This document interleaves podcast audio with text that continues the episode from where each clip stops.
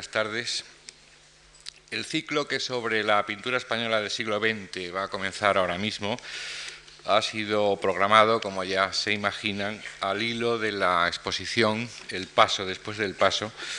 que hemos organizado con nuestros propios fondos. Es indudable que todo movimiento artístico, por muy rupturista que se presente, no puede ni debe ser desligado del contexto en el que nace. De ahí que nos haya parecido oportuno, además de la conferencia con la que Juan Manuel Bonet presentó la exposición, situarla en el centro, un centro un poco escorado todavía hacia nosotros, en el centro, digo, de lo que ha sido la pintura española en el siglo XX, vista desde una doble perspectiva. Lo que aconteció antes de que el paso surgiera, que es el tema que Julián Gallego va a desarrollar eh, hoy y el próximo jueves, y lo que ha sucedido y sigue sucediendo después, que es lo que Santiago Amón va a estudiar con nosotros el martes y el jueves de la próxima semana. Sabemos que es muy poco el tiempo de que disponemos y que los dos conferenciantes van a tener que hacer una muy difícil síntesis de un tan largo periodo. Pero tal vez por ello las líneas maestras de esta evolución de la pintura española del siglo XX queden más a la vista al tener que suprimir los eh, dos eh, conferenciantes, los dos profesores, algunos aspectos colaterales que si bien estoy seguro que matizarían eh, la cuestión más adecuadamente, nos van a permitir, estoy también seguro, ver el bosque con más claridad. Y para ello contamos de nuevo con la inapreciable colaboración del profesor eh, Julián Gallego, a quien más de una vez hemos invitado a esta tribuna. Zaragozano cursó en su ciudad eh, natal estudios universitarios de Derecho, doctorándose eh, con un tema relacionado ya con el arte, la exención de impuestos a los pintores. En 1952 se trasladó a París para hacer estudios de sociología e historia del, arte en la Escuela de Artes Estudios, eh, llegando a ser ayudante de Pierre Francastel, quien dirigió su nueva tesis doctoral sobre la interpretación simbólica de la pintura española del siglo de oro. Ambas tesis han sido publicadas. El pintor de artesano a artista por la Universidad de Granada y Visión y símbolos de la pintura española del siglo de oro, primero en París y luego en España, en edición primero de Aguilar y luego de, Cátedra. Desde 1968, ya en España, eh, Julián Gallego se incorpora como profesor de Historia del Arte en la entonces recién creada Universidad Autónoma de Madrid y luego eh, como catedrático en la Complutense, de la que hoy es eh, catedrático profesor emérito miembro correspondiente de muy prestigiosas academias o sociedades extranjeras y españolas. Julián Gallego es académico numerario electo de la de Bellas Artes de San Fernando. Eh, además de numerosos libros sobre arte, que todos ustedes sin duda recuerdan, El cuadro dentro del cuadro, Velázquez en Sevilla, Goya y la caza, los bocetos y pinturas del Pilar, etcétera, etcétera, el profesor Gallego ha sido y es un estupendo observador del arte de nuestro tiempo y autor de innumerables crónicas y críticas en muchas y muy variadas publicaciones, desde aquellas que desde París enviaba para publicar en la revista Goya y que para muchos de sus lectores, entre los cuales yo y ustedes nos encontrábamos sin duda, eh, fueron una de las pocas eh, fuentes de información sobre lo que entonces pasaba en arte fuera de España, hasta las que hoy mismo publica en Ínsula, en ABC, etcétera, etcétera. Quiero también mencionar que Julián Gallego es autor de teatro con premios, Premio Balaguer, por ejemplo, autor de cuentos, Premio Leopoldo Alas Clarín, que en su día fue un excelente dibujante, que incluso algunos de sus libros tienen eh, viñetas y portadas suyas, y que es uno de los mejores eh, aficionados, sería una palabra quizá poco adecuada, uno de los mejores connoisseurs musicales que conozco. Y todo ello hace que sus análisis, al margen de la bondad técnica y de sus planteamientos eh, eh, teóricos estén enriquecidos por una experiencia cultural muy poco corriente en nuestro país. Y esto se nota en cuanto dice eh, dos palabras. Gracias de nuevo, profesor Gallego, por su nueva colaboración y a todos ustedes por acompañarnos esta tarde. Señoras, señores, el examinar la parte de la pintura española anterior al paso, es decir, los, la época de, desde fines del siglo XIX hasta los prolegómenos de la guerra civil,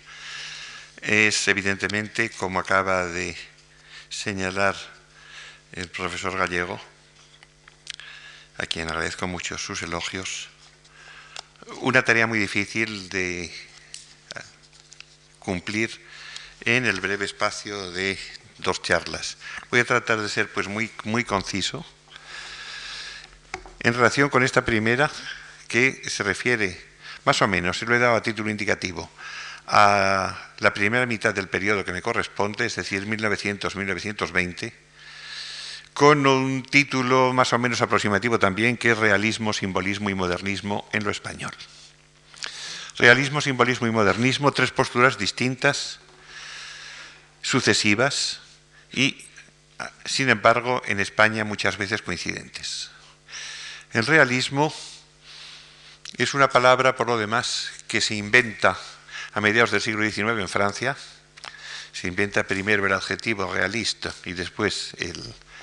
sustantivo realismo. Es el crítico Jean Fleury quien la emplea por vez primera. Y esto quiere decir que antes de ella no era necesario porque cuando se necesita una palabra se inventa.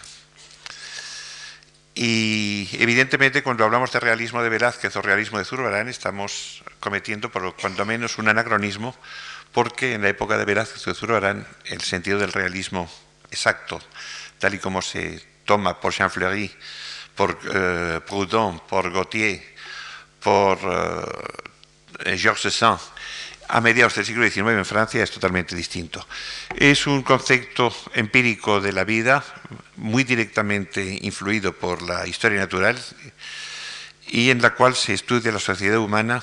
sin contemplaciones, con un deseo progresista de mejorarla,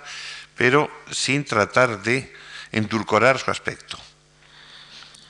Y sin ninguna referencia sino política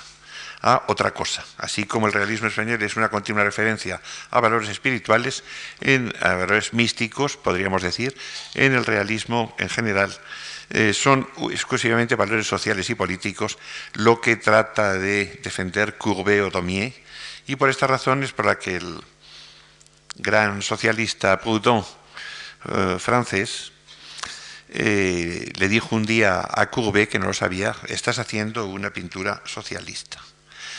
Eh, a partir de ese momento Courbet se dio cuenta de que efectivamente su pintura podía tener un alcance político y que se trataba no solo pues de reproducir la realidad, aunque esto sea redundante, el realismo, sin afeites, sin pos,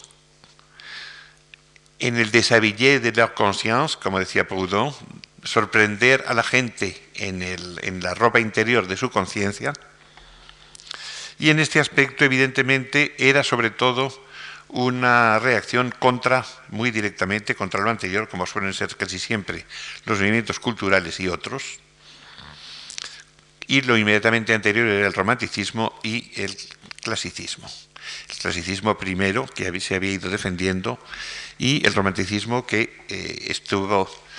en pugna con el clasicismo y después estuvo en pugna con el realismo. El realismo pudo iniciarse en el paisaje, en los paisajistas de la escuela de Barbizon, sobre todo, según creía mi maestro Frank Castell, antes incluso que en los cuadros de figura. Y precisamente eh, la palabra realista eh, fue empleada a propósito de unos cuadros que representaban escenas de la vida de los porquerizos y los pastores en Bretaña. Eh, hay un precedente español, siempre podemos encontrar un alivio a nuestras inquietudes patrióticas, hay un precedente español que es la Galería Española de Luis Felipe. Luis Felipe de Orleans, aprovechando por una parte los, eh, las rapiñas que había hecho los generales franceses durante la Guerra de la Independencia, especialmente el mariscal Soult, que era gobernador de la región de Sevilla, un terrible admirador de Murillo. Y eh, por otra parte, eh, los agentes de compras del, del rey Luis Felipe de Orleans, este rey había organizado en el Museo del Louvre, en el Palacio del Louvre, lo que se llamó el Museo Español o la Galería Española. Y evidentemente esta Galería Española para los pintores realistas constituyó una fuente de conocimientos. El propio Millet, el famoso autor del Ángelus de las Espigadoras, confesaba su llegada a París, su entusiasmo delante de los cuadros que había visto allí, que eran una cosa de, de, Zurbarán, de Velázquez, etcétera, aunque cuando los vemos desde nuestra perspectiva, vemos que la colección no era tan buena como se figuraban, que incluso hubo un crítico malintencionado que dijo, repitió la frase de Luis XIV cuando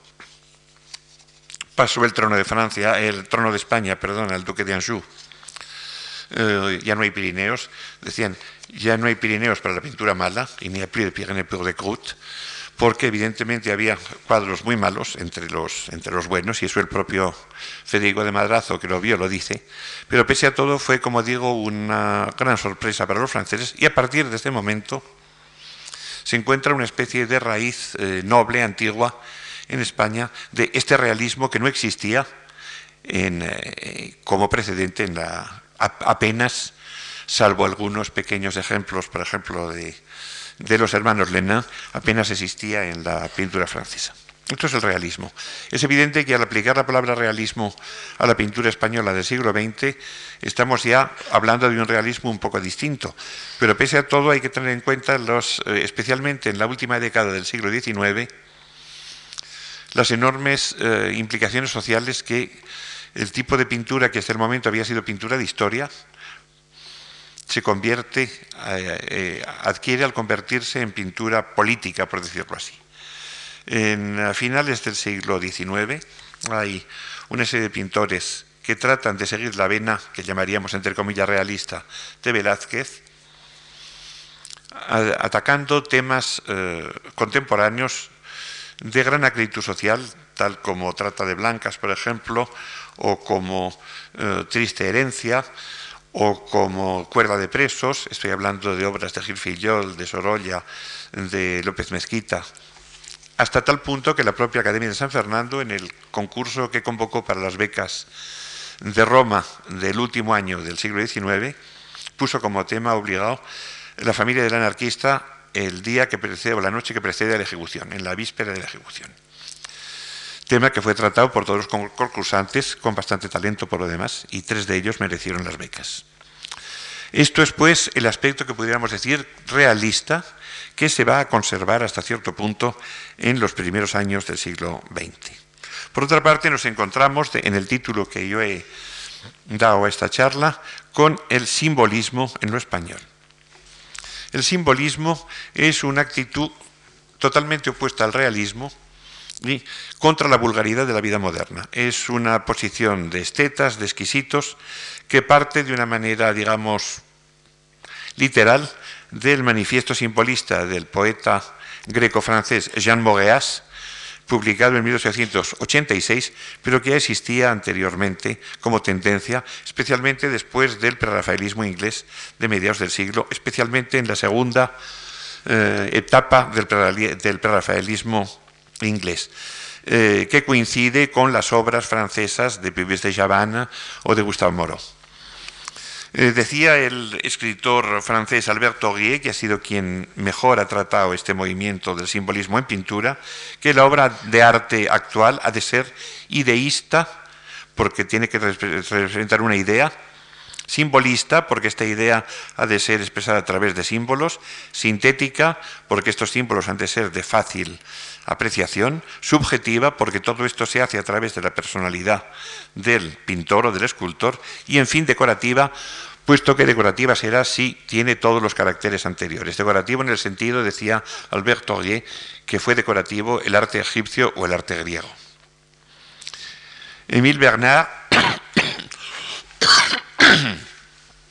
uno de los, perdón, uno de los simbolistas más importantes del grupo de Pontavent, del grupo que conoció a Gauguin, decía que sugerir es lo esencial, que se trata primero de una espiritualización y después de una expresión. Espiritualizar la forma, es decir, exactamente podríamos decir que es casi la, la posición opuesta a la del realismo. Stéphane Mallarmé, el gran poeta, decía que el arte es sugerencia y alusión. Puvis de Chavannes, uno de los más importantes pintores realistas franceses, decía que toda idea clara tiene una expresión plástica conveniente y que se trata de encontrar esta traducción hacia la plástica. Maurice Denis, comentando esta frase de, que también era del grupo de Pontaven, Maurice Denis comentando esta frase de eh, su maestro Puvis de Chavannes, decía que hay que extraer este pensamiento plástico que tiene toda idea y establecer sus correspondencias. Sus correspondencias me lleva aludir brevísimamente al gran poeta Jacques Baudelaire, que precisamente en Las Flores del Mal, dedicadas a Théophile Gautier, tiene un soneto que se llama precisamente Correspondance, correspondencias, en el cual se establecen las correspondencias entre el olfato, eh, la música, los colores, etc. Es decir, que hay una especie de interrelación entre todos los sentidos y el simbolismo es pues un arte de expresar lo inexpresable, pudiéramos decir, de una manera exquisita, dentro de una posición de un casi misticismo pagano, por decirlo así. Sin embargo, es curioso que en algunos países, especialmente en Bélgica, que ha sido uno de los países eh, donde el simbolismo prendió con más fuerza, el movimiento simbolista estaba en relación con lo social también. Es decir, que se llegaba a un arte social por, una, eh, por un camino, por una vía totalmente opuesta a la del realismo, la vía del simbolismo, y esto lo vemos en algunas pinturas belgas de la época, por ejemplo, de Ensor, y lo vemos sobre todo en algunas obras literarias, especialmente de las literaturas eh, belgas o más nórdicas, las obras de Ibsen, de Strindberg o de Metterlink o de Gelderod son evidentemente obras simbolistas, pero en las cuales el impacto social es tremendo.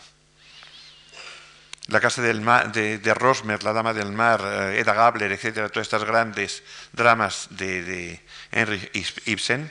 evidentemente son dramas simbolistas, pero al mismo tiempo con una intención absolutamente progresista, con lo cual, por ejemplo, hacia la emancipación de la mujer, con lo cual evidentemente están en contacto, aunque parezca que sean dos cosas opuestas, con el, realismo y el simbolismo. Y en fin, nos encontramos en tercer lugar con el modernismo. El modernismo es una palabra que se acuña muy poco antes de 1900 y que responde a la euforia de una generación que se considera distinta a las anteriores. Una generación que es la generación del aeroplano, la generación del gramófono, la generación del teléfono, de la luz eléctrica, etcétera, etcétera, y que considera que el mundo evidentemente ha achicado sus fronteras desde que hay ferrocarriles que lo recorren y automóviles que lo recorren o bicicletas que lo recorren y que evidentemente la noche es una cosa totalmente distinta, la noche iluminada por las bombillas es una cosa totalmente distinta a lo que era a la cosa temorosa que era anteriormente y París se convierte en la Ville Lumière, precisamente en la ciudad luz, no precisamente porque tenga más luz de día, sino, sino simplemente porque tiene más luz de noche.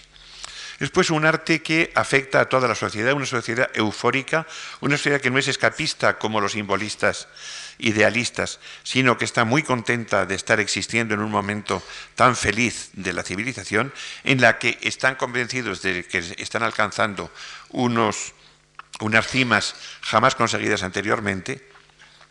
Y a este respecto, yo pienso que el futurismo italiano, que va a venir eh, diez años después, es realmente una consecuencia del, modernismo.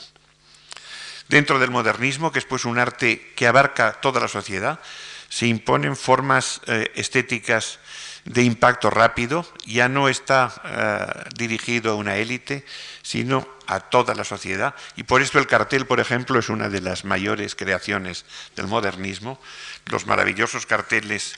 que no se han superado. La, edad de oro del cartel es esta, este momento de 1880-1910 hasta la Primera Guerra Mundial. Eh, pintados o proyectados, eh, litografiados por Lautrec, por Cheré, por Muja, etcétera, etcétera, o por los españoles, como por ejemplo Ramón Casas, que ha sido uno de los grandes cartelistas de ese momento. Después una exquisitez formal a base de líneas curvas parabólicas y serpenteantes, de estilizaciones florales, pero todo ello con un contenido, digamos, amplio, casi popular, que hace que los finos eh, hablaran de modernismo como de un estilo casi plebeyo y le llamaban estilo cervecería o estilo fideo, estilo nuille. En España que llegan los movimientos siempre con cierto retraso. Estas tres tendencias se mezclan, incluso en muchas ocasiones se juntan, de manera que queda de una manera eh, un, poco, un poco complicada en este primer eh, periodo de eh, la historia de la pintura española que nos toca examinar tan rápidamente aquí. Yo pienso que los cuatro grandes periodos de la pintura española en lo que llevamos de siglo XX son los, siguientes. En primer lugar, un periodo modernista y simbolista que abarcaría y realista, evidentemente, que abarcaría de fines del siglo XIX a la Primera Guerra Mundial, es decir, a 1914-18. Segundo, un periodo que pudiéramos llamar vanguardista desde hacia 1920 hasta la Guerra Civil Española, en el que domina especialmente influencias mejor o peor digeridas del cubismo y del surrealismo, sin olvidar también un movimiento más hispánico, pero de escasa influencia en la pintura, que es el ultraísmo, un tercer periodo que pudiéramos llamar clasicista, que es de, desde fines de la Guerra Civil, con el triunfo de los ejércitos franquistas, hasta poco más o menos 1950, en que se, se, domina, por lo menos en las esferas oficiales, un arte más bien académico, eh, eh, neoclásico, tendiendo a eh, la resurrección de estilos antiguos, muy influido por los estilos fascistas italianos. Y en fin, a partir de 1950, 1940 y tantos, 1950, 1957, que es exactamente el momento en que aparece el paso, a partir de ese momento un estilo que pudiéramos llamar internacional, en que se mezclan, como en nuestra época actual, en el cual estamos todavía, en este periodo, en que se mezclan todas las tendencias con una apertura eh, cada vez mayor a todas las corrientes que se están desarrollando en el mundo. El primer periodo es el que hoy nos tocaría examinar, el periodo modernista, simbolista y realista. Hay temas luministas de corte simbolista, hay temas progresistas, sociales, y especialmente hay una gran abundancia de temas regionalistas que han sido considerados hasta cierto punto como una especie de posición reaccionaria. Eh, yo no estoy muy de acuerdo con eh, condenar así en bloque una tendencia que es tan profunda, que es la tendencia de la zarzuela española, la tendencia de la música de Albéniz, de Falla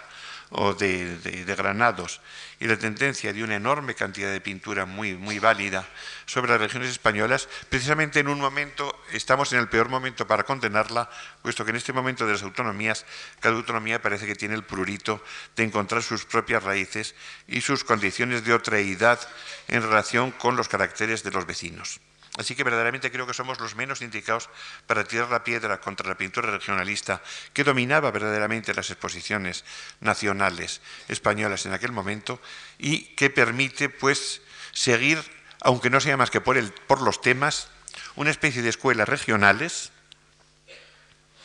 en las que evidentemente domina Madrid por ser la capital de la nación y la sede de la Academia de San Fernando y de la Escuela de Bellas Artes de San Fernando, y por otra parte Barcelona por toda su tendencia cosmopolita y sus eh, relaciones muy directas con el simbolismo y con el modernismo internacionales. Madrid es una capital más académica que reúne y aprecia todo lo regional, porque se considera un poco como la madre de todos los demás, con una tradición museal que hace que casi todos los pintores consideren que lo más moderno que pueden imitar es Velázquez, y quizá tenían razón en ese momento, pero evidentemente seguramente no era una solución. Esta tradición museal que va a romperse de pronto, como se rompen de pronto y sin saber cómo, en general las tradiciones españolas. Por otra parte, hay toda una escuela de de paisaje muy reciente, puesto que el paisaje no que había sido hasta el momento una cosa muy española, eh, que parte del, del, pintor Carlos de Aes, de origen belga, y que va a producir especialmente todo un grupo en Madrid en el que el pintor más interesante y más relacionado con el impresionismo francés es Aureliano de Beruete. Por otra parte, nos encontramos con Cataluña, eh, dominada por Barcelona, con su nueva industria, especialmente textiles, su economía, su comercio muy activo, su relación permanente con la cultura francesa y con París, y al mismo tiempo su relación curiosamente, eh, curiosamente germánica con el wagnerismo, que hace de Barcelona una de las ciudades más wagnerianas del mundo todavía en nuestro tiempo con una euforia modernista que llena todo el ensanche de la ciudad de fachadas despampanantes y con algo, una corriente subterránea, subyacente, que es la del realismo iniciado por Martí Alsina, eh, nacido en 1826, muerto en 1894, y que va a informar este gusto de lo real que existe pese a todas estas eh, decoraciones, digamos, eh, de superficie. En Valencia hay una tradición realista religiosa ya desde fines de la Edad Media y especialmente a partir del Renacimiento y sobre todo en el, en el Barroco, y va a continuarse con un naturalismo cada vez más fuerte y sobre todo con un estudio de la luz, con un luminismo a base de grandes paquetes de luz, de grandes valores muy contrastados, muy fuertes, que no tiene nada que ver con el impresionismo francés. Es Ignacio Pinazo, nacido en 1840, muerto en 1916, el jefe de escuela verdaderamente, en la que figuran personas como Sorolla, eh, Martínez Cubels y tantos y tantos más. Sevilla y toda Andalucía forma un territorio, como siempre, muy abierto a las artes, con una gran tradición regionalista que le ha transmitido el romanticismo, la tradición del tema de gitanas y de bailadoras y de andaluzas, etcétera, etcétera, contra regional. Pero hay otros focos, otros focos andaluces como Córdoba, Málaga, especialmente Málaga, Córdoba eh, y, Cádiz y Granada. Respecto al País Vasco, eh, hay en él un tradicionalismo muy particular, pero al mismo tiempo una relación muy directa con Francia por razones fronterizas y con Inglaterra por razones de navegación. Hay un costumbrismo eh, que trata de adoptar las últimas eh, tendencias internacionales, pero todo este panorama que les estoy eh, exponiendo tan someramente, evidentemente tiene su contrapartida en unos movimientos más vanguardistas, más atrevidos, a que me referiré el próximo día. Aragón, Galicia, Asturias, Extremadura, todos ellos son regiones que tienen sus propios temas, sin tener realmente unos estilos distintos y que, sufren todas ellas la atracción de Madrid porque el lugar donde el pintor se consagra es evidente Madrid a través de las exposiciones nacionales que se celebran anualmente. La Escuela de San Fernando y el Museo del Prado son polos de atracción de todos los pintores provincianos de aquel momento y, como he dicho ya, Velázquez y Goya son considerados como los grandes maestros, mucho más modernos que los catedráticos que tienen en la propia escuela. Escasa relación, pues, con lo extranjero, salvo en algunos casos muy especiales de algunas exposiciones concretas, por ejemplo, la exposición hispano-francesa eh, de Zaragoza en relación con los, los sitios de la ciudad por los franceses, que es una especie de declaración de amistad eh, francesa en la cual figuran obras francesas y algunos otros eh, casos de excepción, pero casi siempre evitando unas posiciones de eh, lo que todavía no se llama vanguardia excesivamente avanzadas. Voy a pasar ya a que vean ustedes algunas diapositivas, porque aunque tenía tela para rato, verdaderamente, como dicen en la televisión y en la radio continuamente, es una especie de obsesión. Lástima que no lo dieron también en el autobús. El tiempo manda y, y vamos a pasar a proyectar.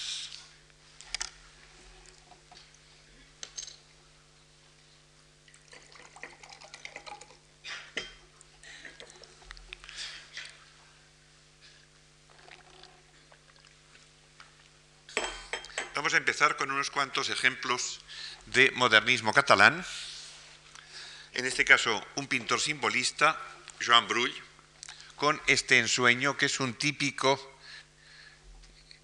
ejemplo de simbolismo, de simbolismo ya un poco arcaizante, con esta especie de ninfa o señora sentada a la orilla de un estanque entre lirios, bajo los sauces, a la luz de la luna, que descubre al fondo una danza eh, de, ninfas. Todos estos temas, evidentemente, estaban ya tratados por el romanticismo, especialmente en Alemania por Schwind, eh, de una manera permanente, y en Inglaterra también muchas veces. Y su novedad consistía sencillamente en que estaban adaptados a estas estilizaciones florales y a estas líneas eh, de unas curvas parabólicas delicadas que el modernismo eh, introducía incluso en los muebles, en los edificios, en los bordados, en los trajes, hasta en la forma humana y mucho más en los cuadros. Siguiente. Aquí tenemos un buen ejemplo de cartel modernista de eh, Ramón Casas, que es un cartel del cabaret literario Los Cuatro Gats, Los Cuatro Gatos, siguiendo esta especie de ironía, decir, no somos más que cuatro gatos, que todavía es algo que se dice, los cuatro gatos en el fondo eran eh, cuatro pintores importantes, es decir, tres pintores y un dibujante y chansonnier, y los pintores más importantes del grupo eran Casas y Rusiñol, y a este grupo, que se reunía en un edificio neogótico de Puig Falk, que todavía existe, del que ven ustedes aquella especie de vitrina o de, ventana ojival del fondo, a este iba la juventud bohemia más eh, atrevida, más avanzada, entre, entre ella el joven Picasso, que precisamente hizo sus primeras armas dibujando menús y carteles también para este cabaret de los cuatro gatos. Eh,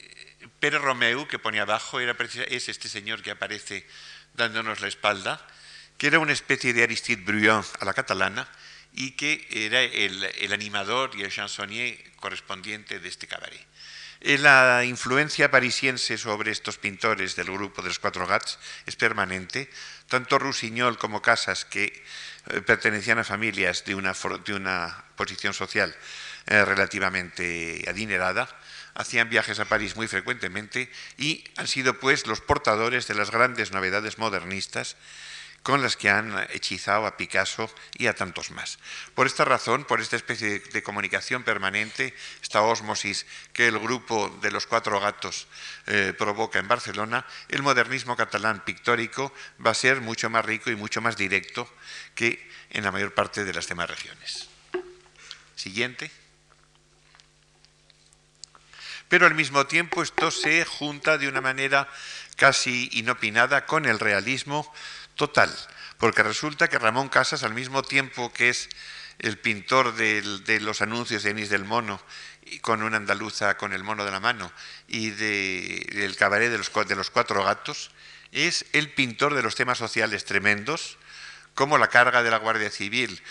que, tenemos, que, tiene el Museo de Vic, o como este garrote vil, eh, precisamente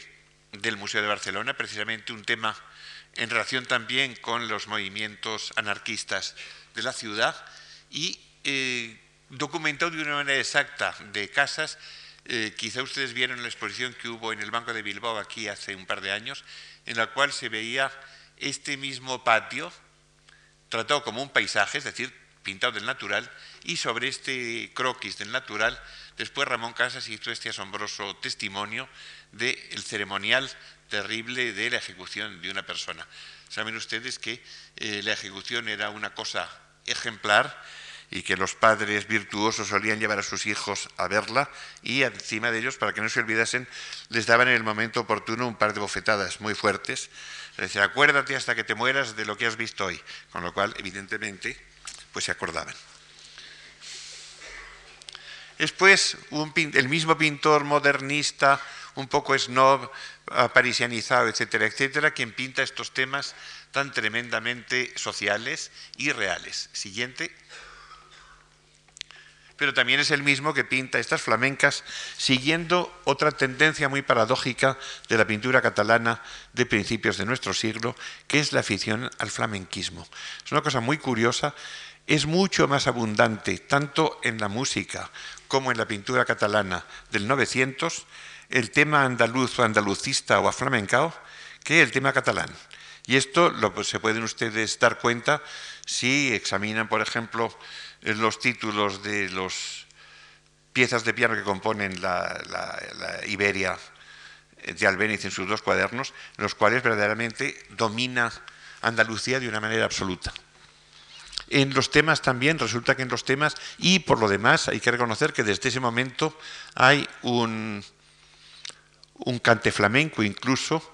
en algunos barrios eh, suburbanos de Barcelona que se ha mantenido hasta nuestros días y del que han salido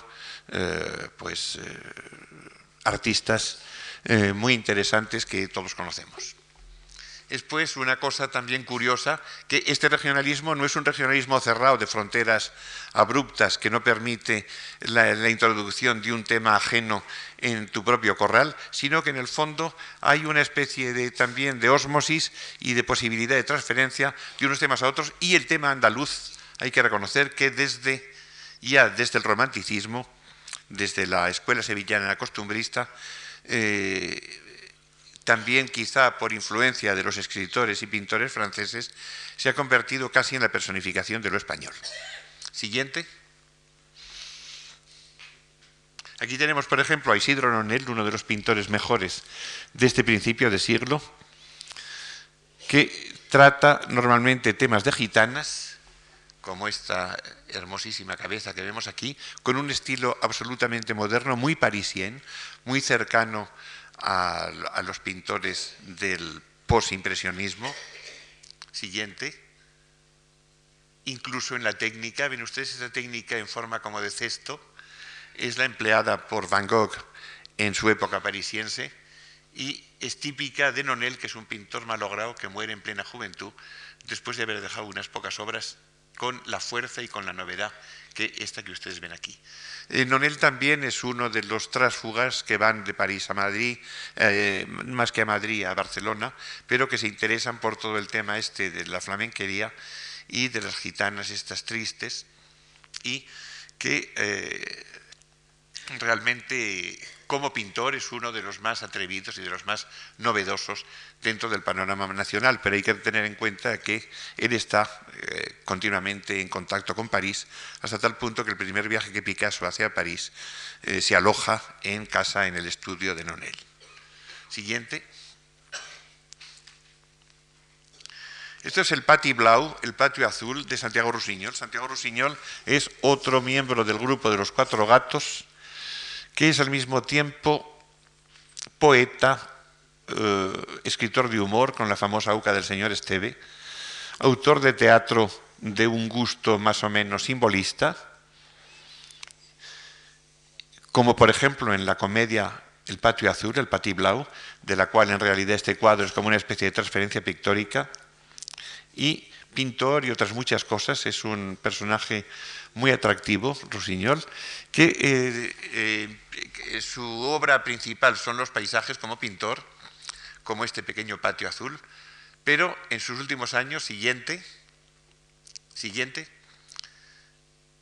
se enamora de Aranjuez después de haber pasado por Mallorca, por Andalucía, etc. Y sus últimos cuadros los pinta en Aranjuez hasta tal punto de que es una especie de figura ilustre ya casi de Aranjuez como si fuera honorariamente, y su cincuentenario se celebró a la cosa de cuatro años, precisamente en Aranjuez, con una solemnidad especial y con una exposición en el propio Palacio Real. Aquí tienen pues un aspecto de los jardines de Aranjuez, pintados por Rusiñol, dentro de una estética, como ven ustedes, bastante simbolista, esta cosa como de melancolía, de espacios un poco indeterminados, pero al mismo tiempo modernista por este juego de formas, de oblicuas, de parábolas, de, líneas redondas y por toda esta cosa como esmaltada de los, eh, el tratamiento de los arriates con las flores que forman como una especie de mosaico. Todo ello es pues muy, muy revelador de este momento de la sensibilidad española que llega, como digo, pues hasta 1920, poco más o menos. Otro. Después del grupo de Scotrogats viene lo que los catalanes han llamado el novecentismo, el noucentisme, es decir, una reacción contra los excesos decorativos del modernismo y del simbolismo y un buscar su propia personalidad en el ejemplo griego o latino del mar Mediterráneo. Es pues una especie de descubrimiento del Mediterráneo, por decirlo así, y esto se nota en la literatura, como se nota en la música y como se nota en la pintura. Dentro de este pues modernismo o simbolismo atenuado hacia esta especie de luminosidad, nos encontramos con la figura muy seductora de Joaquín Mir, de quien es este cuadro, que es una fantasía sobre el río Ebro. Siguiente. O bien este otro cuadro que ven ustedes, que es un jardín en el que los ritmos modernistas, estos ritmos serpenteantes, y esta caracterización de los macizos de flores como grandes trozos de esmalte, Podemos pensar en Klimt, por ejemplo, o en Ensor. Eh, todo esto se va apaciguando, por así decir, hacia un sentimiento de serenidad que se expresa a través de una verticalidad de la composición eh, más, más, más clara que, que en los estilos anteriores. Siguiente. Todavía queda dentro de este momento un pintor de un interés que cada vez se revela mayor, que es Hermen o Hermenegildo Anglada Camarasa, eh, eh, pintor que pinta mucho tiempo en, Mallorca, a cuyo paisaje pertenecen estos árboles en flor, en este caso de un modernismo simbolista, si cabe emplear esta, esta expresión, muy vivo, muy, muy poético y plásticamente muy valioso. O bien, siguiente, en estos cuadros con personajes, sea andaluces, sea en este caso valencianos. Es decir, tampoco hay aquí esta especie de separatismo, digamos, estético. Eh, en este caso son unas valencianas ataviadas de fiesta, eh, con todo este lujo extraordinario del traje levantino y con esta policromía y esta cosa tan modernista, pero de un modernismo, como digo, muy evolucionado, de Anglada Camarasa. Siguiente. Dentro de esta tendencia del noucentismo podemos incluir también a un pintor muy interesante que es María o Mariano Pi Serra, a quien pertenece este paisaje parisiense, también dentro de una estética nueva, eh, ya apoyándose en rectas, en un sistema ortogonal de verticales y horizontales y con unos colores en tonos claros más apaciguados que en los pintores anteriores. Siguiente. Pero tenemos, en cambio, un pintor plenamente realista, en el sentido más exacto de la palabra, que es Francisco o Francesc Jimeno, a quien pertenece esta espléndida cabeza, que sigue, como ven ustedes, pues lo que se ha llamado, ya digo anacrónicamente, el realismo español del siglo XVII o del siglo XVIII. Tienes una cabeza que nos hace pensar más directamente en el Greco, en Velázquez o en Goya que en cualquier pintor francés contemporáneo. Otro. Dentro del noucentismo ya más avanzado, nos encontramos con un, hasta cierto punto, seguidor de Nonel, que ven ustedes aquí, que es Xavier o Javier Nogués, extraordinario dibujante, decorador gráfico de una gracia extraordinaria y que eh, en sus obras eh, al óleo, en sus cuadros, como este de la feria, pues nos presenta una realidad eh, cotidiana con ciertos eh, datos humorísticos e ilustrativos, pero al mismo tiempo con un cuidado plástico hacia una composición más clara que se aprecia en la dominante que dan en este cuadro los rectángulos blancos de los toldos de las, de los puestos que producen una especie de superficie geométrica eh, que avanza hacia nosotros, dejando las verticales de los personajes en un segundo término, dentro de una composición bastante moderna para su momento. Siguiente. Nos encontramos con el estupendo pintor José de Togores, que este sigue una especie de plasticismo un poco casi medieval, pudiéramos decir, de una fuerza y de una rotundez eh, formidables, que hacen de él uno de los pintores más originales del momento en Barcelona. Siguiente. Mucho más delicado y eh, quizá el más delicado de los noucentistas catalanes es este pintor que ven ustedes aquí, que es eh, Joaquín o Joaquín Suñer. Este es un retrato de un familiar suyo eh, que se caracteriza por esta extraordinaria delicadeza, por este misterio, por esta aura un poco italianizante, un poco florentina, que hace hasta cierto punto a Suñer un poco primo lejano de Modigliani, aunque empleen unas técnicas muy distintas. Eh, Suñer, que es uno de los grandes pintores catalanes del siglo, es la delicadeza, es la gracia, es esta especie de poesía un poco como en suspenso, es esta delicadeza extraordinaria de la materia pictórica y de los colores, tanto en las figuras como en los paisajes. Siguiente. Paisajes en los que dominan los olivos y los árboles de unos verdes grisáceos dentro de una composición que todavía tiene ciertas referencias modernistas. Otro. Este es un pintor mallorquín que se llama Chunier, con J, y estas son unas pastoras mallorquinas. Este es un pintor un poco aparte de todos los demás y por esta razón bastante difícil de clasificar, con este aire como agreste, rústico, un poco naif, pero al mismo tiempo de una extraordinaria ciencia pictórica. Siguiente. Y ya este cuadro evidentemente está pintado eh, quizá en una fecha límite ya del periodo que me corresponde, pero en fin, había que citar a Miguel o Miquel Villá eh, como un pintor que sigue su propia trayectoria dentro de un neoplasticismo muy particular, en este caso la influencia del, del autorretrato eh, o de la alegoría de la pintura de Vermeer de Delft es evidente, es casi, es casi, casi un pastiche, pero con una, con una seguridad, con una fuerza de volúmenes, etcétera, muy propia de lo que se llamó la vuelta al orden después del cubismo, el retour al orden, eh, y que se, se implantó realmente en toda Europa hacia los años 30. Hubo un momento como de fatiga de las vanguardias y se volvió hacia un arte eh, de mayor serenidad y precisamente el arte de Miquel Villa eh, se integra en él muy fácilmente dentro de esta esfera novecentista o mediterránea noucentista a que me he referido últimamente. Otro. Hay también ya, ya lo veremos el próximo día, eh, pintores catalanes que van a residir a París. Uno de ellos es Grausala, que ven ustedes aquí, muy influido por los temas de la Belle Époque. Siguiente. Y la guerra civil va a promover el exilio voluntario o involuntario, pero en todo caso forzoso, de eh, muchos pintores y artistas, entre ellos este que ven ustedes aquí, Antonio Antonio Clavé, que sigue viviendo en París en nuestro tiempo, y a quien pertenece este bodegón, Clavé, que es uno de los grandes pintores de la Escuela Española de París, a la que me referiré el próximo día. Otro. En fin, hay un pintor mundano de quien ustedes han tenido ocasión de ver aquí una enorme exposición durante todos los meses, de, tres meses lo menos de este invierno, que es eh, José María Sert. Y aquí ven ustedes un aspecto del oratorio eh, destruido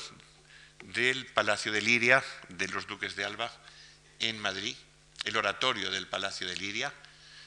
eh, que es un ejemplo muy característico de esta pintura de Sert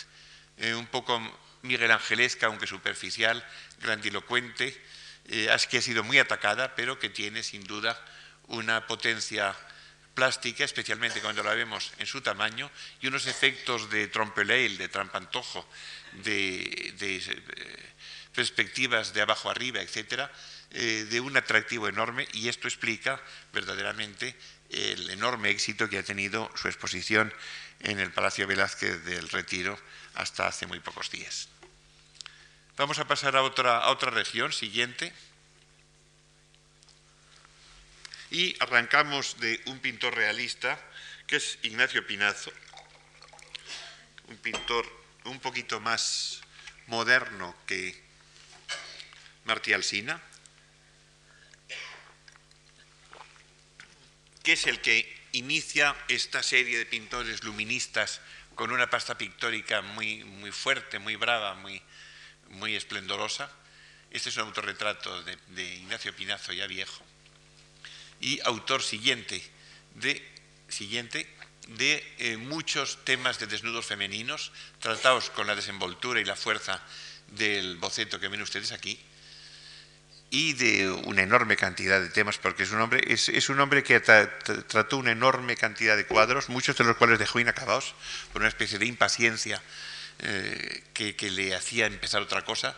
pero de hecho fue el labrador que aró por vez primera esta pintura moderna, este territorio de la pintura moderna valenciana, que no es impresionista, que es una pintura cuyo luminismo, como digo, no se basa en la pequeña pincelada y en los medios tonos de los pintores de la Escuela de París, sino que eh, obra a través de unos grandes eh, volúmenes de luces y de sombras, por lo cual la pintura valenciana de la época y en general la pintura española de la época, más que impresionista, está muy cerca de los Macchiaioli italianos. Siguiente. Por ejemplo, aquí tenemos un tema que es al mismo tiempo luminista y realista en relación con los trabajos del campo. Aquí no se trata de un folclore de zarzuela en el que todo el mundo canta y baila sin hacer nada. Aquí es un señor que trabaja. Y esto es una obra de Martínez Cubells, que es una dinastía de pintores, este es el padre, dentro de este realismo a la valenciana que se basa en los contrastes de luz y en las formas muy rotundas y en una ejecución muy fuerte con pinceladas grandes y valientes. Siguiente, dentro de este aspecto, ocupa una posición muy particular don Antonio Muñoz de Grain. Muñoz de Grain yo creo que es un genio al cual todavía no se le ha hecho justicia en España. Pueden ustedes ver actualmente en la cafetería del Círculo de Bellas Artes un enorme, espléndido, absurdo cuadro de Don Quijote y los molinos de viento y, la, y, al mismo tiempo las lavanderas en primer término, etc. Una especie de toboso lacustre absolutamente extraño. Aquí tenemos un cuadro plenamente simbolista de Muñoz de Grain, que es Cristo meditando frente al lago de Tiberiades por la noche, con esta Magdalena eh, arrodillada detrás de él, oculta en la sombra de una roca, y todo este juego de luces tan misterioso, tan simbolista verdaderamente, de las hogueras que los pescadores han encendido a la orilla del lago, de la luz de la luna o de, la, de, la estrella, de las estrellas que asoman por la parte superior izquierda, y el rielar de la luna en el lago que da sus reflejos en las rocas y en la túnica blanca de Jesús y crea sobre su cabeza una especie de aureola. Realmente Muñoz de Grain es un, simbolista muy retardado, si queremos, como época, pero muy valioso y verdaderamente yo espero impacientemente que España cumpla la deuda que tiene con él y se celebre de una vez una gran exposición Muñoz de Grain, o de Gren, como dicen otros más finos, y eh, nos enteremos por fin de quién es este señor, que era, por lo demás, veneradísimo por Picasso. Siguiente. Ahí tenemos un cuadro mío de Grain, que es una escena de la inundación, la inundación, estas inundaciones del Turia terribles, eh, que eran típicas de, de la época. Y aquí vemos a un huertano desnudo subido en el techo de su casa, tratando de salvar y mirar al resto de su familia, todo dentro de una eh, composición muy movida, todavía muy modernista dentro de su simbolismo y al mismo tiempo con todo este realismo social que implica el hecho de esta especie de condena de estos eh, campesinos que están sujetos a las inclemencias de la, naturaleza sin que eh, la sociedad se ocupe demasiado de ellos. Siguiente. Aquí tenemos un cuadro entre realista, simbolista y modernista verdaderamente exquisito de Muñoz de Grain es el chubasco en Granada del Museo de aquí del Casón. Y es una Granada que no ha existido nunca. Muñoz de Grain se inventa Granada, esta Granada no existe. Eh, ha hecho una serie, ha hecho una especie de composición con eh, unos trozos del Darro, un puente poco más o menos semejante a uno que hay en Granada, una portada de otro palacio que he visto en otro lado, y ha hecho un poco como hacía Martín Rico, su contemporáneo, con los paisajes venecianos, que eh, reunía varios edificios para conseguir una Venecia más perfecta, por decirlo así. Este ha conseguido una especie de quinta esencia de Granada con este aire melancólico, nostálgico que le da este chubasco, que ese es el título del cuadro, Chubasco en Granada, que hace que brillen de repente todos estos valores intermedios de los grises del agua. Siguiente. Evidentemente el gran, el monstruo, el genio valenciano es Joaquín Sorolla y Bastida, eh, conocidísimo, con unos éxitos espectaculares en todo el mundo, triunfador de la exposición de París de 1900 en la que obtuvo el, gran premio, la gran medalla, la medalla de honor de la exposición, triunfador en todos los certámenes internacionales de su tiempo, con una clientela adinerada de todos los, de todos los países, con la Hispanic Society de Nueva York, que le encarga el friso de las regiones españolas, el, llamado Sorolla's Room, y, un pintor de una fuerza, de un verbo, de una, de una plasticidad, de un brío extraordinario, a quien no hay que pedirle simbolismos ni cosas misteriosas, pese a que, como todos ustedes saben, ha pintado cuadros en relación con el realismo social, como Triste Herencia, que es un cuadro no hace muchos años que fue adquirido por la autonomía valenciana, que representa a unos niños eh, deformes por, ser hijos de alcohólicos, medio paralíticos, que están tomando baños de mar eh, con unos hermanos de San Juan de Dios, o bien eh, la bestia humana, no la bestia humana triste, digo, triste herencia, trata de blancas, o bien sobre todo el más conocido de todos, del Museo de Madrid, que es, y aún dicen que el pescado es caro, en el que vemos tratado con una gran sobriedad realista un tema de un joven pescador que, a quien se está haciendo la respiración artificial porque se ha ahogado en el momento de la pesca. Así pues, Sorolla verdaderamente sin eh, grandes exquisiteces es, no, no, no, no pase tan, no, no, ya puede pasar.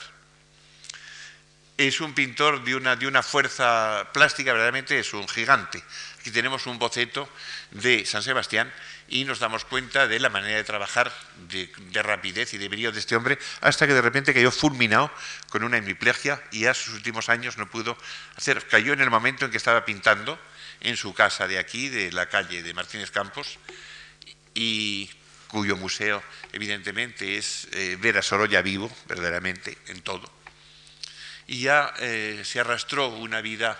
eh, de enfermo durante muy pocos años hasta que desapareció. Fue una desaparición repentina del astro mayor, del más brillante seguramente, de la pintura valenciana, de, no diré de todos los tiempos, pero por lo menos desde hacía dos siglos. Siguiente. Y en sus últimos cuadros hay, ya no hay ni impresionismo, ni luminismo, ni tiene nada que ver con los Macchiaioli italianos. Hay, como en este hermosísimo paisaje del Puente de María Cristina de Sevilla, una, eh, digamos, relación eh, impensada con los Fauves franceses, con Derain, con Flamenc, etcétera, con esta alegría extraordinaria del color, esta fuerza cromática que parece explotar por todas partes, esta manera de tratar el cielo también como una especie de temblor permanente. Sorolla es evidentemente uno de los grandes, grandes pintores y no le hace falta estar en ninguna vanguardia ni retaguardia. Por lo demás, reconozcamos que fue uno de los primeros que hizo el viaje a París porque eh, le dieron una beca para Roma y su primera intención en cuanto llegó a Roma fue salir para ver París primero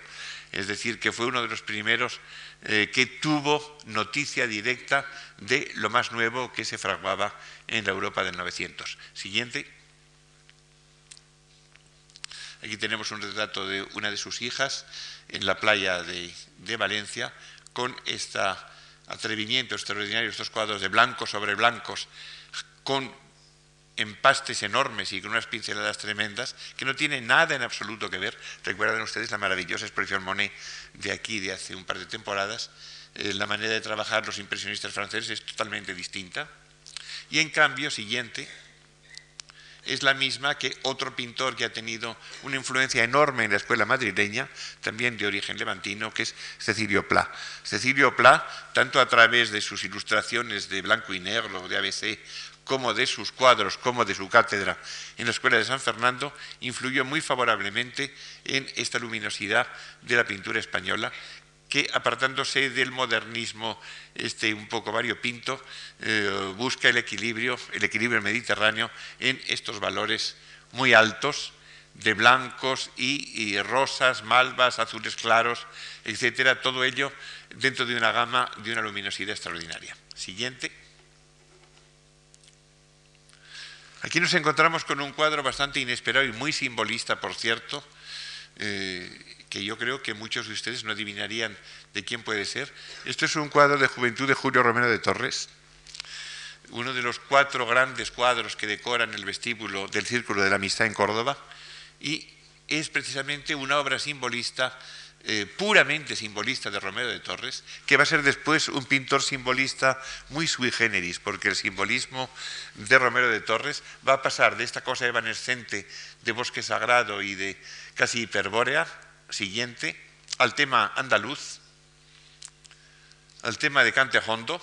como por ejemplo en este detalle del retablo del amor del Museo de Barcelona, en el que vemos todos los lugares comunes magnificados, pero los lugares comunes que son los de Lorca. En fin, no nos engañemos. No es que Romero de Torres sea el, el, como siempre se ha dicho, el señorito que le gusta el flamenco, es un señor en el que ha conseguido que el pueblo andaluz se identifica con él como con ningún otro pintor moderno, verdaderamente. Y esto realmente es un, es un hecho indiscutible. Los cordobeses y los no cordobeses veneran verdaderamente a Romero de Torres, nos parezca bueno, malo o regular. Y en el fondo les tiene sin cuidado porque han encontrado en él esta expresión de copla andaluza que iban buscando y que no habían encontrado todavía, sino en una anécdota un poco pueril en los pintores costumbristas. En algunos casos, siguiente,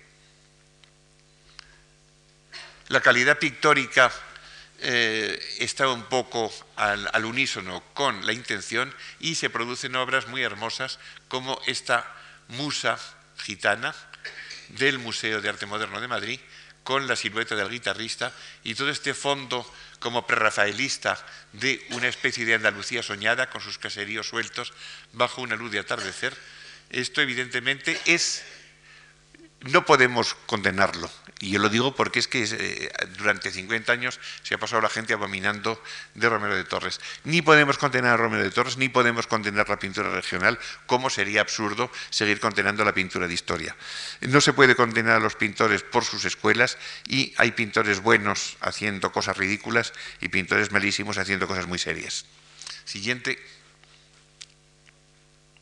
Aquí tenemos en cambio la escuela del norte,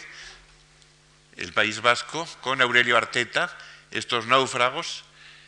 muy poscubistas, muy influidos por las últimas tendencias eh, francesas, pero al mismo tiempo queriendo conservar esta cosa de raigambre eh, cántabra, de fuerza eh, viril en la, en la expresión tanto del paisaje como de los personajes. Siguiente. O bien Iturrino, Iturrino, muy interesante pintor, muy cerca y muy influido por el movimiento Fauve, en algunos momentos casi paralelo en su evolución a Matisse, en este caso lo vemos como pintor de jardines, unos jardines que como ven ustedes tienen una cosa exótica que hace pensar más en Gauguin que en Roussignol. Siguiente. O bien Ricardo Baroja, hermano del escritor y gran aguafuertista, y un pintor muy interesante tanto de los barrios bajos madrileños como de los puertos del norte, que eh, retrata con esta especie de sentido literario, pero al mismo tiempo muy pictórico. Otro. Echevarría es uno de los buenos pintores también vascos de ese momento y nos ha dejado bastantes retratos de la generación del 98. Unamuno ha sido así como Tolstoy es el, autor favorito de casi todos los pintores realistas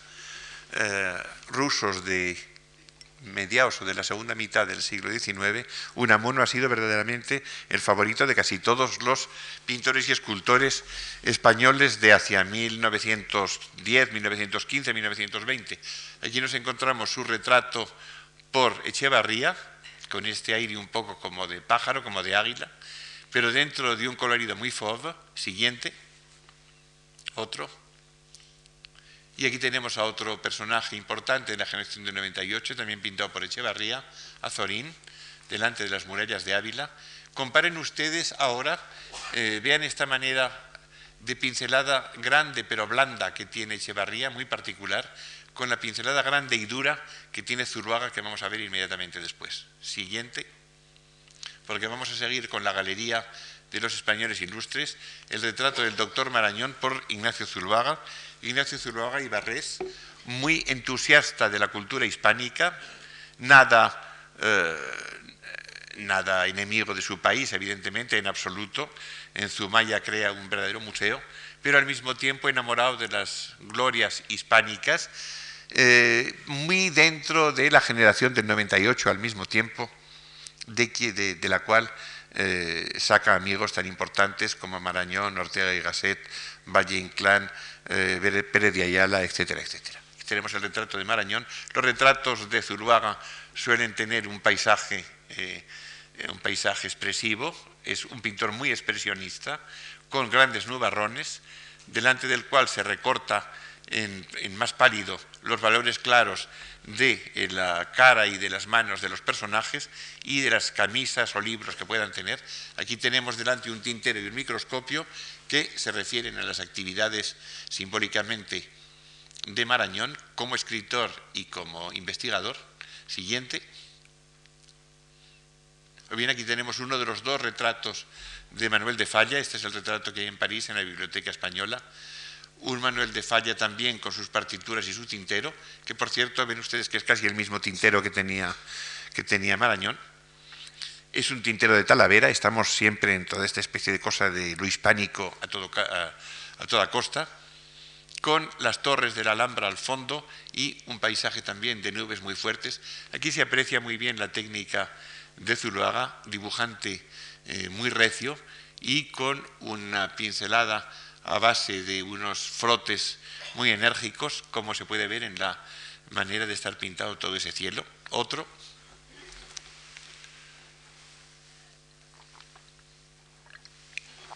el retrato del torero Juan Belmonte, en el momento en que los toreros estaban en una relación muy directa con la crema de la intelectualidad,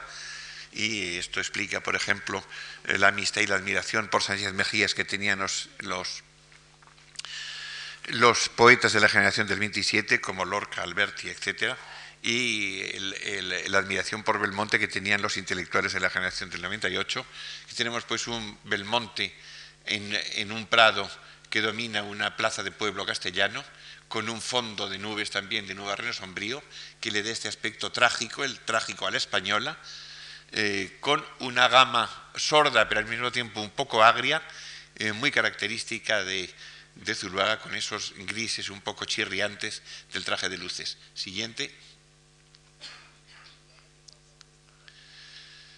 El tema Zuluaga llegó a preocupar mucho a los, a los escritores españoles de la generación del 98 y el propio Ortega y Gasset escribió uno de sus ensayos sobre la estética de Gregorio el Botero. Gregorio el Botero es este personaje que ven ustedes aquí, pintado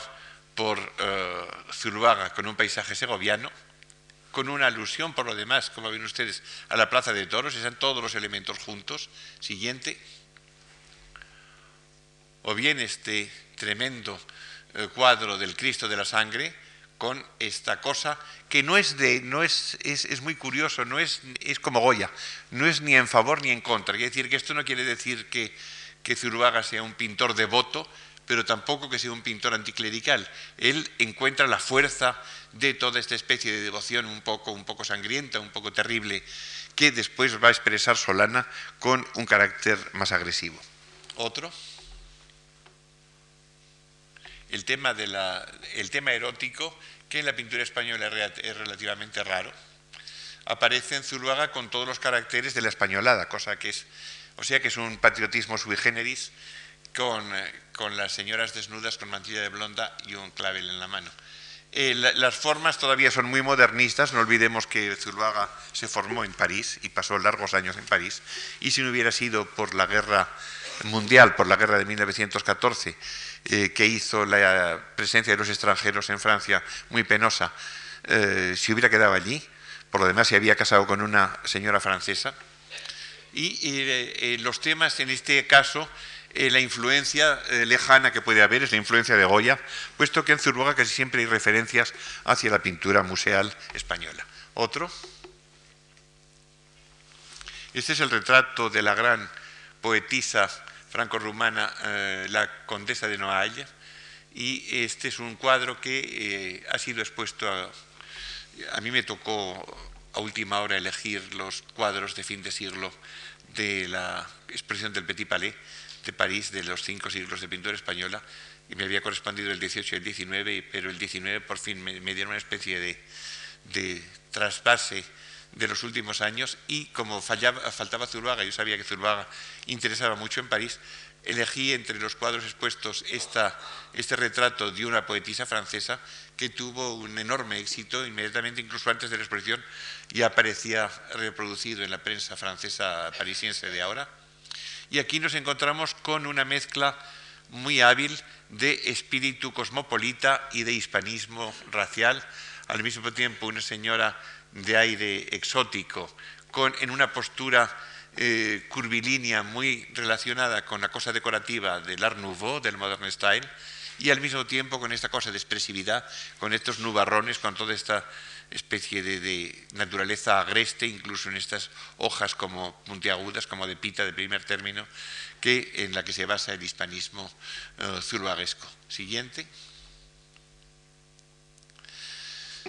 En Asturias nos encontramos con un pintor muy interesante que se llama Evaristo Valle, quien ha merecido eh, hace muy pocos años una fundación y un museo que lleva su nombre. Y estos temas de máscaras eh, de pueblo es una cosa muy, muy característica de estos cuadros un poco grotescos, un poco goyescos de Evaristo Valle. Siguiente.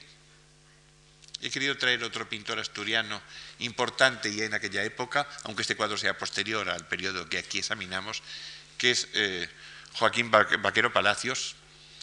eh, pintor también de paisajes asturianos, pero sobre todo de paisajes de Castilla, como este que ven aquí. Siguiente. Extremadura, el, tema extremeño ha sido pintado por bastantes pintores. El más conocido fue Eugenio Hermoso, que pintó cuadros casi prerrafaelistas dentro de su aspecto eh, folclórico, como esto a la fiesta del pueblo, que es un cuadro que no está expuesto, por cierto, propiedad del Museo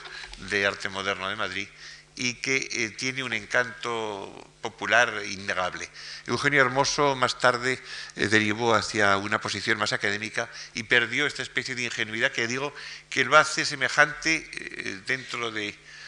su esfera regional extremeña, lo hace un poco participar de aquella ingenuidad simbolista de los prerrafaelistas ingleses, de una manera inopinada, inesperada y extraña. Siguiente. Otro pintor extremeño, en, este caso ya eh, mucho más reciente y recientemente fallecido, Godofredo Ortega Muñoz, eh, pintor de estos temas que eh, tienen su origen en los años ya posteriores a la Guerra Civil. Siguiente. Fue muy importante José Aguiar, quizá uno de los más importantes pintores canarios, aunque lo superó como fama el modernista, decorativo y simbolista eh, Néstor, pero Aguiar tiene esta cosa también como postcubista, como novecentista, como mediterránea, que da a algunos de sus cuadros, como este que ven aquí, no a todos, pero a algunos de sus cuadros, esta especie de pesantez de buena pintura que es muy interesante, aunque dentro, como ven todo ello, de una posición hasta cierto punto cauta, es decir, no de tirar la casa por la ventana. Siguiente o Gregorio Prieto, pintor de La Mancha, que felizmente vive todavía, y cantor de Taormina, de estos idilios de marineros paseándose por las ruinas del teatro griego, eh, con una, un cosmopolitismo muy curioso dentro de un pintor de las estepas, digamos, manchegas. Siguiente, pero en Oxford. Por otra parte, nos encontramos ya con la escuela madrileña y con eso terminamos. Esto es un ejemplo de el único pintor, creo yo, que merece el calificativo exacto de impresionista en la pintura española, que es Aureliano de Beruete, que estaba muy en contacto con París, que iba mucho a París y que nos daba del Manzanares, aprovechaba cuando el Manzanares salía de madre para pintar este espléndido Manzanares, que es muy raro verdaderamente, y con este Manzanares casi veneciano, toda esta luminosidad extraordinaria del caserío, de los de los tenderetes de las lavanderas que entonces lavaban en el Manzanares, que ven ustedes la ropa tendida a lo largo de la orilla, y el fondo luminosísimo extraordinario con un recuerdo de Goya de la masa del Palacio Real y de San Francisco el Grande. Siguiente. Dentro de esta escuela muy directamente relacionada con la Academia de Bellas Artes de San Fernando, nos encontramos con Eduardo Chicharro, pintor también muy importante, a quien se debe este cuadro, que se titula Dolor, que es también, y tampoco está expuesto, del Museo de Arte Moderno de Madrid, y que dentro de esta especie de concentración emocional eh, nos da una estampa muy, muy hispánica dentro de una concretización regional indeterminada, porque esta señora lo mismo puede ser de una región que de otra. Siguiente. O bien Álvarez de Sotomayor, aquí tenemos el retrato de su esposa, aunque lo típico de Sotomayor es el tema gallego, con romerías y merendolas, con campesinas de pañuelos rojos en la cabeza, eh, que recuerdan bastante la pintura del, ruso Archipov, a quien seguramente no conocía, y que fue también un académico influyente, eh, muy odiado por unos y muy admirado por otros. Siguiente. En fin, y con esto termino por hoy, nos encontramos con el caso único, con el, rara avis, con el mirlo negro, blanco y no sé de qué color, que es José Gutiérrez Solana, pintor madrileño nacido en Santander, si es que es posible estas dos cosas, pero así es, a quien tienen ustedes con cuello de pajarita en la parte derecha de este cuadro que representa la Sagrada Cripta de Pombo, en la calle de Carretas, donde se reunía Ramón Gómez Serna con los intelectuales y críticos más modernos de su época. Aquí, en este café, en este subterráneo, en este sótano del café de la calle de Carretas, del café de Pombo, que todavía en los espejos, como ven ustedes, conservaba la imagen de los antiguos románticos que iban a aquel café, todavía quedó impresa en el espejo, aquí en este café se reunía eh, en tertulia eh, Ramón con Bergamín, con Salaverría, con Solana, con Manuel Abril, etcétera, etcétera, con toda la intelectualidad más abierta a las tendencias de vanguardia y precisamente por este café, por esta sagrada cripta, pasaron los esposos de Loney, pasaron una enorme cantidad de pintores, de músicos, de escritores muy modernos. Es decir, que en el fondo el papel de Ramón cuyo centenario, por cierto, se celebra este año, espero que se celebre verdaderamente, ha sido un papel trascendental en la apertura hacia las vanguardias a que me referiré en la próxima charla del jueves. Muchas gracias.